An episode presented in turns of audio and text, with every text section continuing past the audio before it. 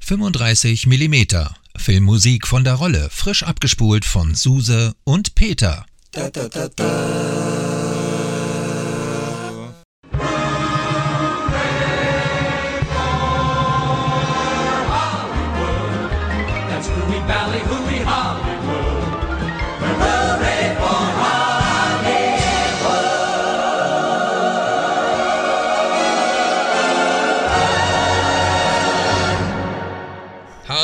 Liebe Zuhörer, Filmfans, Soundtrack-Verliebte und die, die es noch werden wollen oder es vielleicht noch nicht wissen, dass sie es sind und die, die heute das erste Mal reinhören. Herzlich willkommen zu der 35mm Oscar Score Sendung. Wir Das sind Peter. und Suse. Also, was haben wir heute? Die Academy Awards, die Oscars zum zweiten. Letztes Mal hatten wir euch eine Auswahl von Oscar-Songs aus vielen Dekaden vorgestellt und einiges darüber erzählt. Und heute reden wir über Oscar-nominierte Film-Scores aus mehreren Dekaden. Kein Rap. nee, bestimmt nicht. Also heute, heute, liebe Zuhörer, heute machen wir Überlänge. Also zumindest bei der Filmauswahl. Die Songs, naja, die bleiben da mal so knapp in der Spur. Heute ist Sandalenfilm angesagt. Ich habe nur Flipflops. Hier, aber ähm, Suse, weißt du was? Hm? Ich freue mich total auf diese Sendung heute. Ist schon klar. Ähm, warum gerade auf diese? Kann ich dir sagen, heute gibt es mal so richtig klassische Filmmusik. Filmmusik von den Größten. Und mitsingen wird heute, glaube ich, eher schwierig. Ja, wird schwierig. Du, da hast du recht. Dafür gibt's aber eine Menge große Gesten. Ja. Theatralik vom Feinsten. Ja. Und nebenbei wollen wir euch aber auch etwas mehr über dieses lustige, kleine, goldene 34 Zentimeter Männchen namens Oscar erzählen. Genau, dem angeblich wichtigsten internationalen Filmpreis. Wir haben lange überlegt, wie viel wir in diese Sendung pressen können, richtig reinpressen und eigentlich pressen müssten und haben gemerkt, dass es eigentlich viel zu viel zu den Filmen und deren Musik zu erzählen gibt, dass wir beschlossen haben, die Sendung aufzusplitten. Deshalb machen wir heute Teil 1 der Oscar-Scores und beim nächsten Mal Teil 2. Und noch etwas Besonderes in dieser Sendung? Na? Mm, die Auswahl heute ist nicht immer das Leitmotiv oder der Main-Title, sondern Titel, die besondere Situation oder Emotionen im Film erzeugt haben. Aber jetzt machen wir erstmal Musik, oder? Ja, ich glaube, das wäre besser, bevor uns die Zuhörer nämlich in die Wüste schicken. What is it, Major Lawrence, that attracts you personally to the desert? It's clean.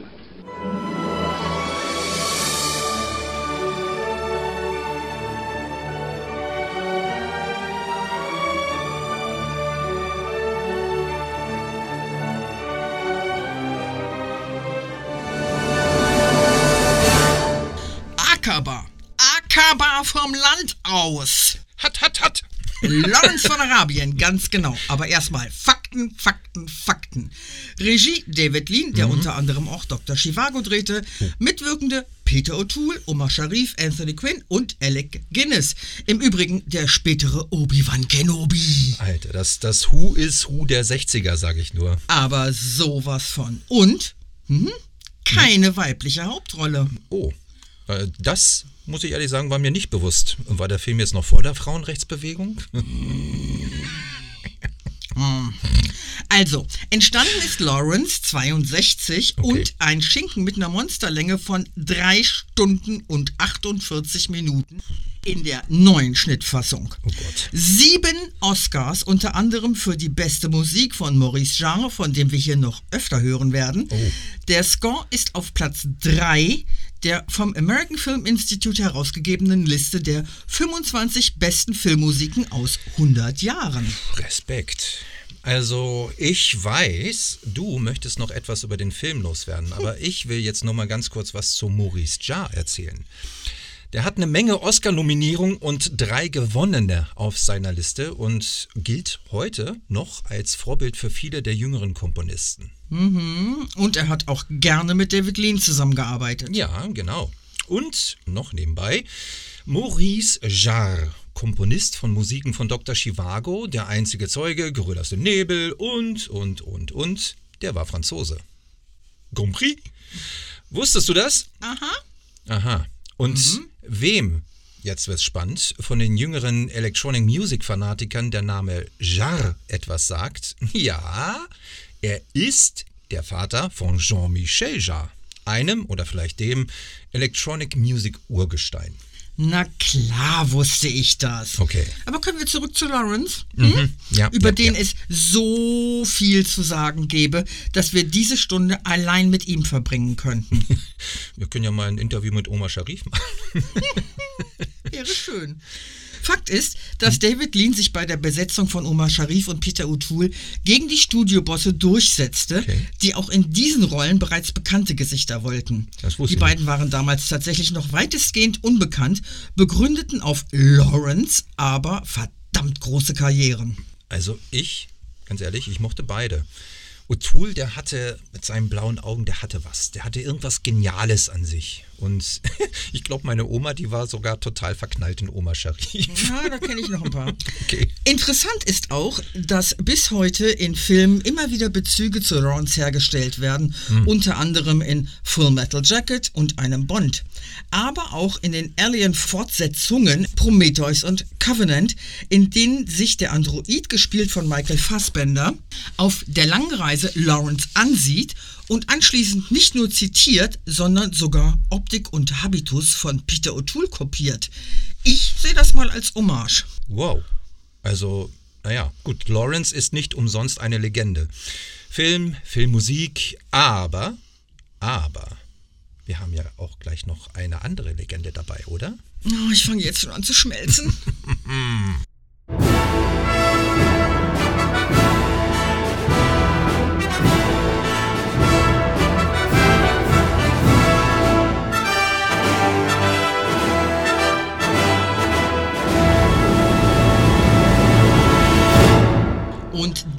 ging's los.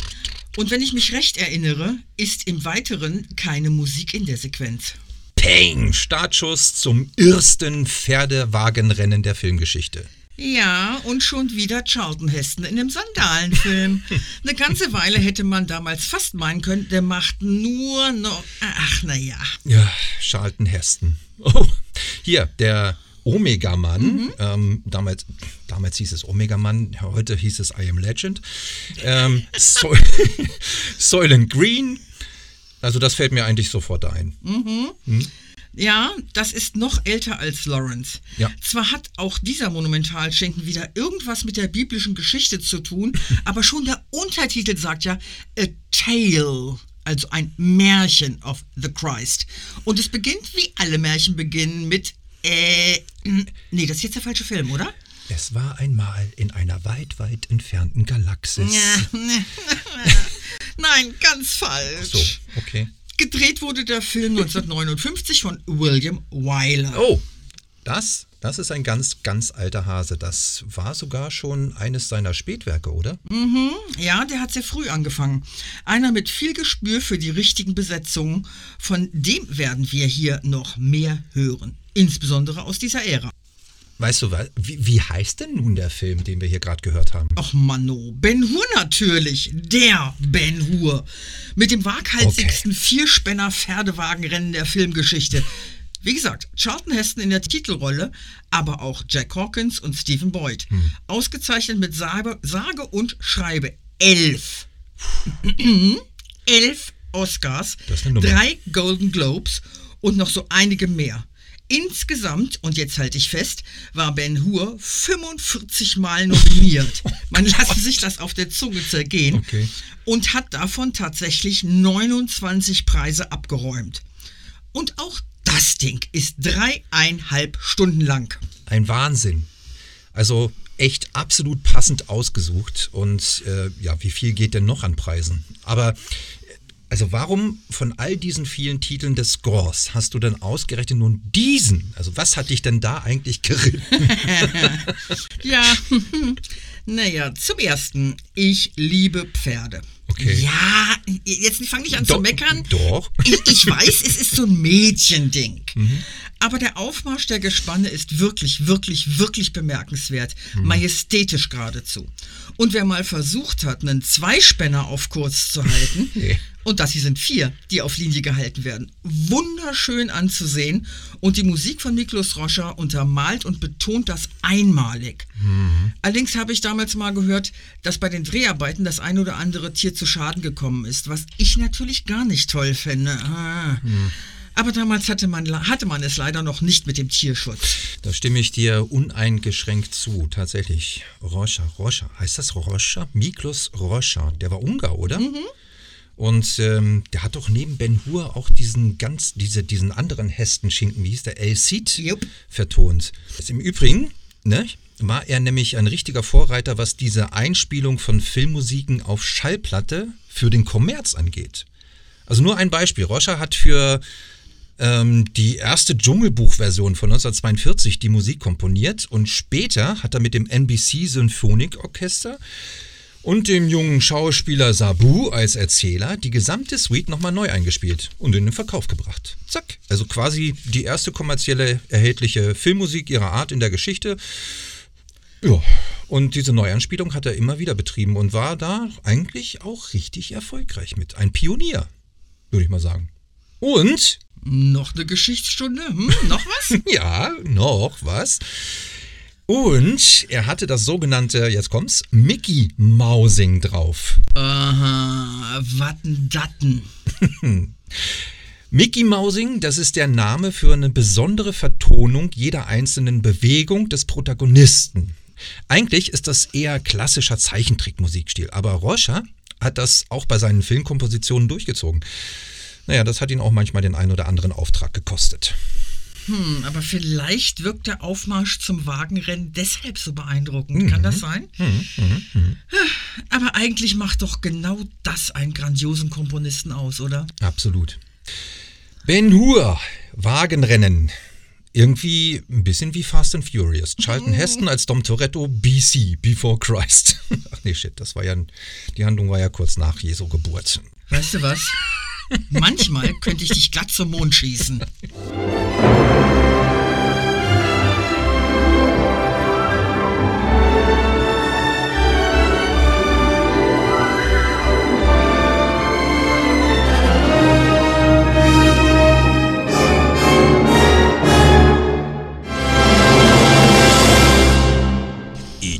telefonieren nach Haus? Telefon, Telefon, Telefon. Ein Steven Spielberg-Film. Hm, und welcher Komponist ist das dann wohl? Ja, also die Frage, die weiß, glaube ich, jeder. John Williams.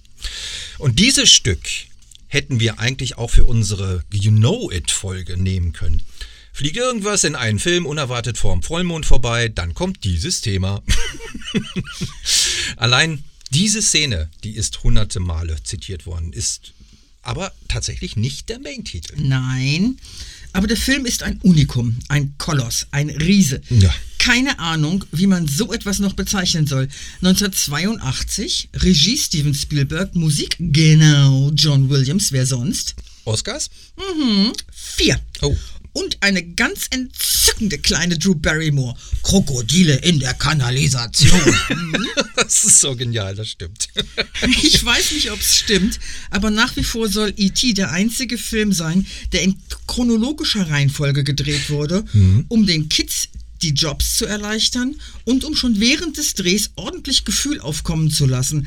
Naja, hat ja auch geklappt.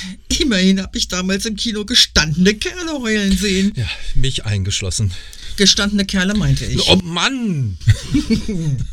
Steven Spielberg hat hier mit John Williams ein Kulturerbe geschaffen. Das hat er. Die neuere Version des Films ist noch einmal kinderfreundlicher bearbeitet worden, dass aus den Waffen der ersten Version Walkie-Talkies wurden. Ah, stimmt. Und ein, zwei Szenen mit E.T. sind hinzugekommen.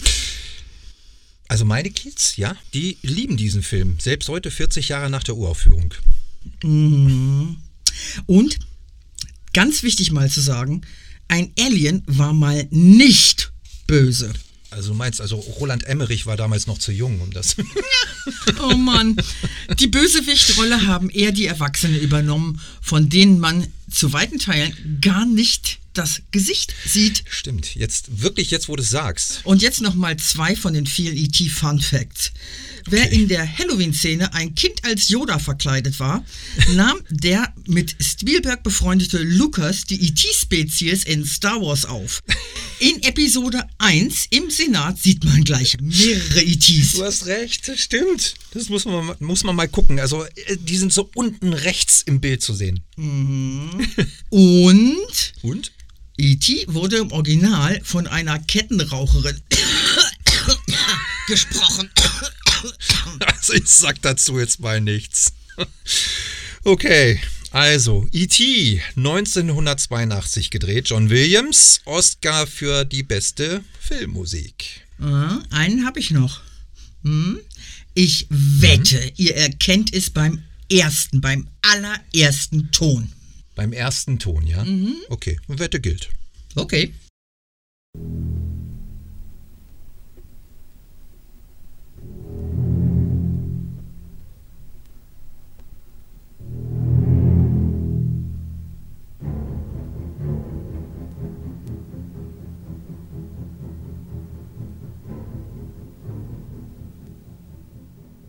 Wir brauchen ein größeres Brot. Okay, ja, okay, okay, okay. Wette verloren. Ja, beim ersten Ton. Das weiße Hai-Thema. Gleich noch, nein, wieder. Nein, immer wieder John Williams hinterher hier, ne? Jupp, Äh, das muss sein. okay. Williams ist der Filmmusikkomponist mit den meisten Oscar-Nominierungen. Irgendwas zwischen 45 und 15. Um Gottes Willen. Und hierfür einen Oscar bekommen. Für eins, zwei, drei Töne. Das Ja. war. Genau, der Film ist von 75, war Wegbereiter des modernen Blockbusters. Oh ja. Hatte allerdings auch einen negativen Nebeneffekt. Er eröffnete die Jagd auf Haie, besonders auf die großen Weißen, sodass diese uralte Spezies arg dezimiert wurde. Aber er war Spielbergs Eintrittskarte in die Regisseur-Top-Riege. Oh ja. Was kann man sonst noch zum weißen Hai sagen, was nicht jeder schon weiß? Hier, äh, vielleicht, dass der Film auf einem Roman von Peter Benchley basiert. Also quasi authentisch.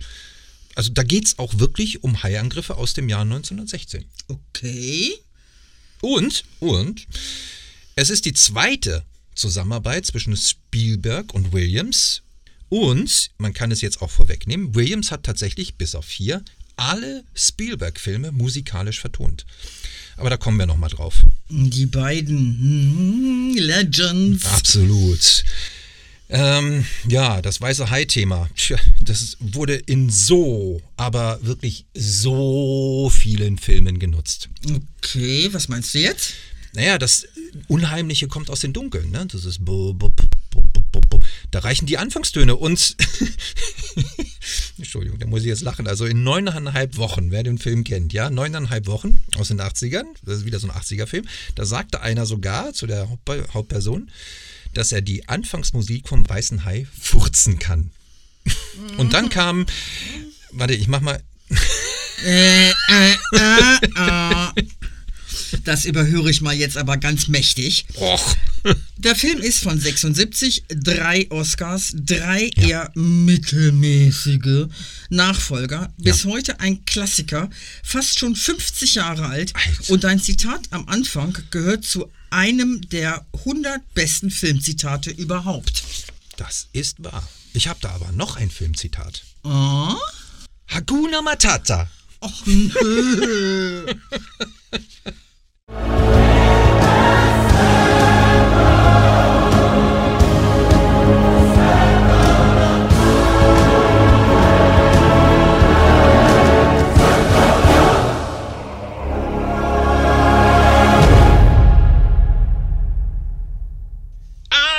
Sie pennen ja! Der, gro der große Preis des Lebens. Große Worte. Naja, muss ja kommen. Naja, nun, also einen Zimmer, ja, müssen wir auch hier bringen bei den Scores. Ja, ich bin ja generell nicht dagegen, aber der König der Löwen ist ja nicht so mein. Ja, okay, verstehe das ja auch. Eigentlich hätten wir auch Dune machen müssen. Wir wollen da ja schließlich auch nochmal die entsprechende Huldigung und Glückwünsche an den Herrn Zimmer platzieren. Ah, ich denke, das hat er auch verdient, oder?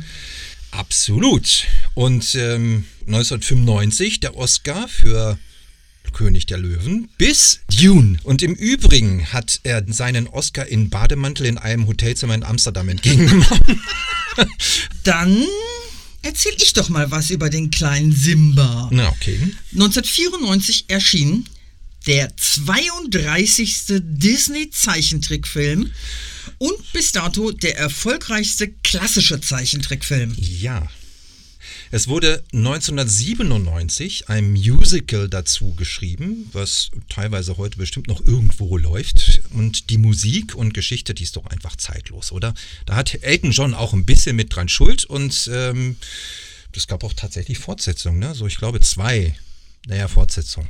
Ja, die hätte man auch lassen können, eigentlich. 2019 gab es zum 25. Jubiläum dann die Live-Action-Filmversion, Ja. wo dann der alte Score von Zimmer nochmal so richtig von ihm selbst gepimpt wurde und ein paar neue Songs dazugekommen sind. Ich glaube, man kann, man kann gemischter Meinung sein zu den computeranimierten Realverfilmungen, oder? Ja, kann man. Ähm, nicht falsch verstehen, es gibt durchaus Animationen, die ich mag. Äh, mir fällt irgendwie nur gerade keine ein. Das ist eben tatsächlich nicht original. Also nicht die Originalatmosphäre und diese Magie, die die Zeichentrickfilme noch so. genau, not the right stuff. The right stuff?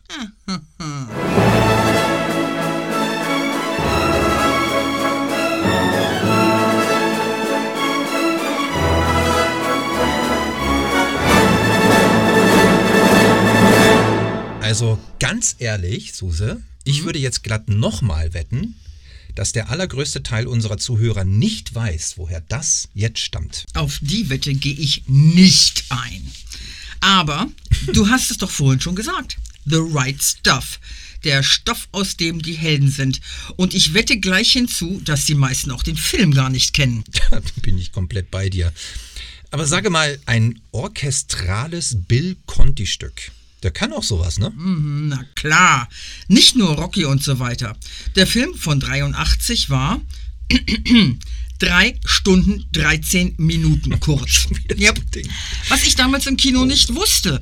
Aber das Kino offensichtlich auch nicht, denn der Streifen wurde ohne Pause gefahren. Mit oder ohne Eis? Ohne.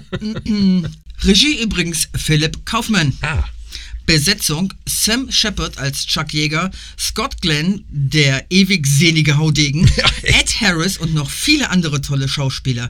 Vier Oscars unter anderem für die Musik von Bill Conti. Ein toller Film. ich stimme dir uneingeschränkt zu. Der Film hat eine Faszination, die fesselt. Diese also dieser abgehalfterte Fliegersalon irgendwo im Nirgendwo von Nevada oder Utah oder wo Jäger da seine Testflüge auch gemacht hat. Und dann diese riesige NASA-Welt und der Wettlauf um die Herrschaft im All mit den Russen und oh.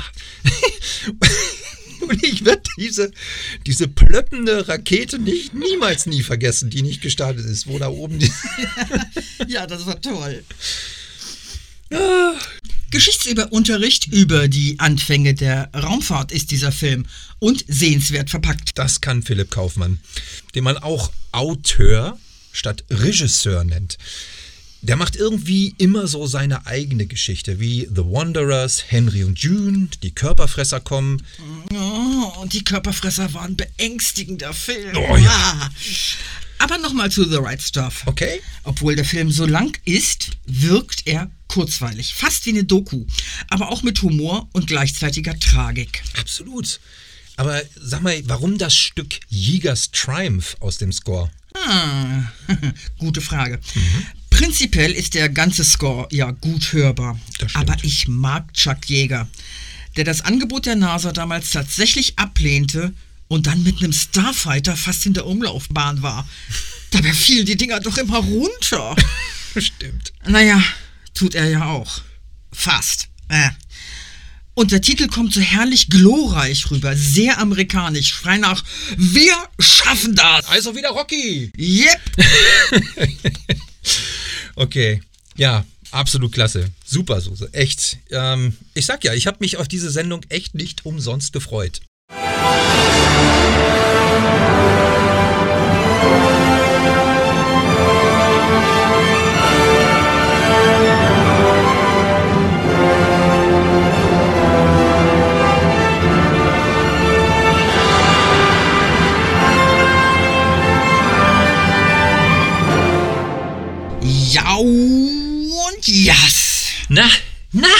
Weißt du, von welcher Szene das ist? Aber na klar, Na? das ist der Herr der Ringe-Titel für mich. Okay. Auch wenn die Umsetzung von Peter Jackson umwerfend ist, ist diese Szene doch die einzige, die mir wirklich eine Gänsehaut macht. Was? Die einzige? Also das kannst du nicht so sagen. Herr der Ringe hat doch, das hat doch mehrere schöne Leitmotive. Doch, sag ich aber. Okay. Tolkiens Geschichte ist klasse, gar keine Frage. Aber aufgrund seiner ganz klaren Aufteilung von Gut und Böse, so ganz ohne Zwischentöne, Töne, ist doch eigentlich von vornherein klar, wie es ausgeht, oder? Na toll. Ähm, knapp 10 Stunden Film plus der 8 Stunden oder mehr vom Hobbit in einem Satz gedampft, ja. Ja, aber ist doch so. Und es ist ja auch gar nicht schlimm. Es geht ja um die Umsetzung. Ja, also der Titel ist dieser jetzt, ne? Dieser Titel Lightning of the Beacons. Das ist ja nur ein Teil eines über neun Minuten langen Stückes. Aber dieser Teil hier, der untermalt im dritten Herr der Ringe Teil das Anzünden der Leuchtfeuer über die Berge hinweg. Ich Ich- Das ist so toll. Ich krieg schon eine Gänsehaut, wenn ich nur dran denke. Ist es, tatsächlich. Aber reden wir mal ganz kurz über den Kanadier Howard Shaw, der hier für seine Arbeit seinen dritten Oscar bekam. Und Shaw selbst sagte einmal, dass er für diese Herr der Ringe-Trilogie die Leitmotivtechnik verwendete und sich intensiv an der Oper, jetzt kommst, das Rheingold von Richard Wagner gehalten hat. So, jetzt kommst du. Ja, jetzt komme ich. Hm? Hm. Ja. Rheingold. Rheingold. Wagner. Okay. Ich bilde mir zwar gern ein, dass ich mich da so ein bisschen auskenne, Ja. aber darauf wäre ich jetzt nicht gekommen. Die drei Kompositionen arrangierte Howard Shaw dann zu einer aus sechs Sätzen bestehenden Suite für den Konzertsaal und ehrlich gesagt ist seine Musik auch keine leichte Kost, echt nicht. Regisseure wiederum wie David Cronenberg, David Fincher, Martin Scorsese oder eben hier auch Peter Jackson, die sich so in düsteren Thriller- oder Drama-Genre tummeln, die nehmen gerne etwas diesen eigentümlichen Howard Shaw für ihre Filmmusiken. Äh, Also, ich kann mir ehrlich gesagt keine ganze Suite von ihm anhören. Das ist mir echt zu schwer. Ja, aber eben vielleicht auch ein bisschen wie Wagner. Wagner funktioniert für mich, solange sie nicht singen. okay. Zum Beispiel die Ouvertüren und so. Ja. Aber lass uns doch mal was Leichtes spielen. Da brennt's ja vielleicht auch. Okay.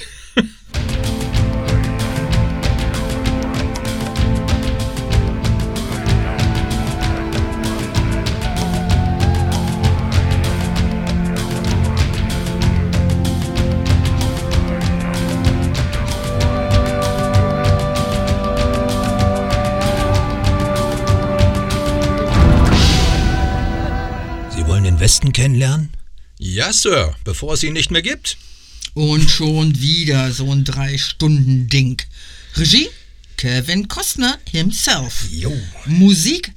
Eigentlich ja John Barry, aber nicht dieser Feuertanz hier. Ja, ja, und nochmal ja, der mit dem Wolf tanzt. Dances with Wolves von 1990. Also ganz ehrlich, ohne John Barry hätte der Film aber auch vielleicht tatsächlich nur halb so gut gewirkt.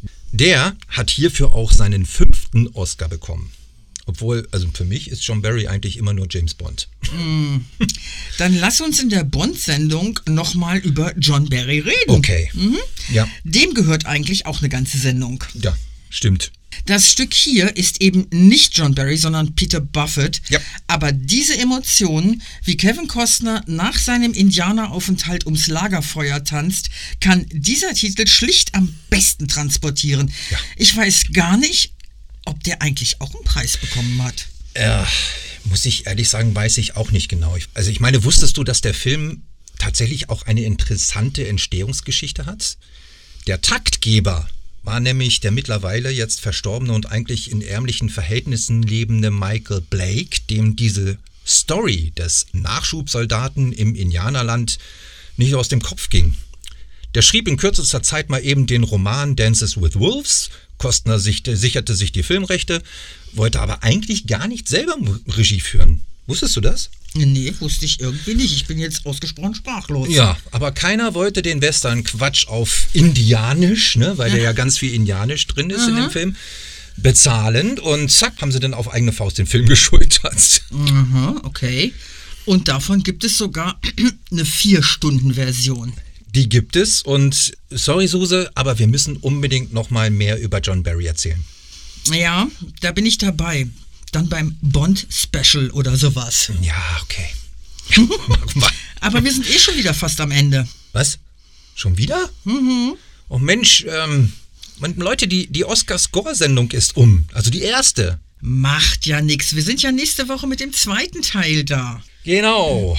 Danke fürs Zuhören. Und vergesst nicht, uns zu schreiben und zu folgen. Auf unserer Facebook-Seite 35mm oder unserer Instagram-Seite. Dort gibt es auch immer neue Stories. Hm, das war's? Das war's. Nee, aber halt. Einen haben wir noch. As always. es muss sein. Wir kramen jetzt nochmal so richtig in der alten Truhe. Limelight, Rampenlicht von Charlie Chaplin. Oh, der alte Weiberheld. ja. Chaplin agierte hier in einem seiner letzten Filme als All-in-One, würde ich mal sagen. Drehbuch, Regisseur, Hauptdarsteller, Produktion und Komponist. Der Film hat aber auch noch eine besondere Geschichte, oder? Ja, das hat er. Tatsächlich ist der Film nämlich von 1952, bekam aber erst 1973 seinen Filmmusik-Oscar. ja, das liegt so ein bisschen an der Geschichte von Chaplin. Der war nämlich nach dem Zweiten Weltkrieg als Kommunist verschrien, was er eigentlich aber auch nicht war. Und äh, war dementsprechend auch nicht mehr in Amerika ansässig. Die haben ihn dann irgendwann in den 70ern wieder aufgenommen und nachfolgend den Oscar verliehen. Also die gesamte Limelight-Geschichte ist eigentlich schon fast eine melodramatische Biografie von Chaplin selbst als alternder Komiker. Okay. Ich denke, wir werden die Anfänge der Filmkunst noch besprechen. Da werden wir uns Chaplin doch auch noch mal vornehmen, oder? Ganz bestimmt. Es war ganz ehrlich mir nicht bewusst, dass Chaplin auch als Komponist für seine Filme fungierte und tatsächlich, und da wette ich jetzt nochmal, dass ein Großteil der Hörer die Melodie, die jetzt kommt, schon irgendwann einmal gehört hat. Eternally heißt der Titel, der auch tatsächlich ein Charterfolg war, wenn man das so nennen kann in der Zeit. Ebenfalls eine Melodie, die auch bei Preisverleihungen gerne genutzt wird. Ich sag nur, viel Spaß und tschüss, bis nächste Woche. Euer Peter und die Suse.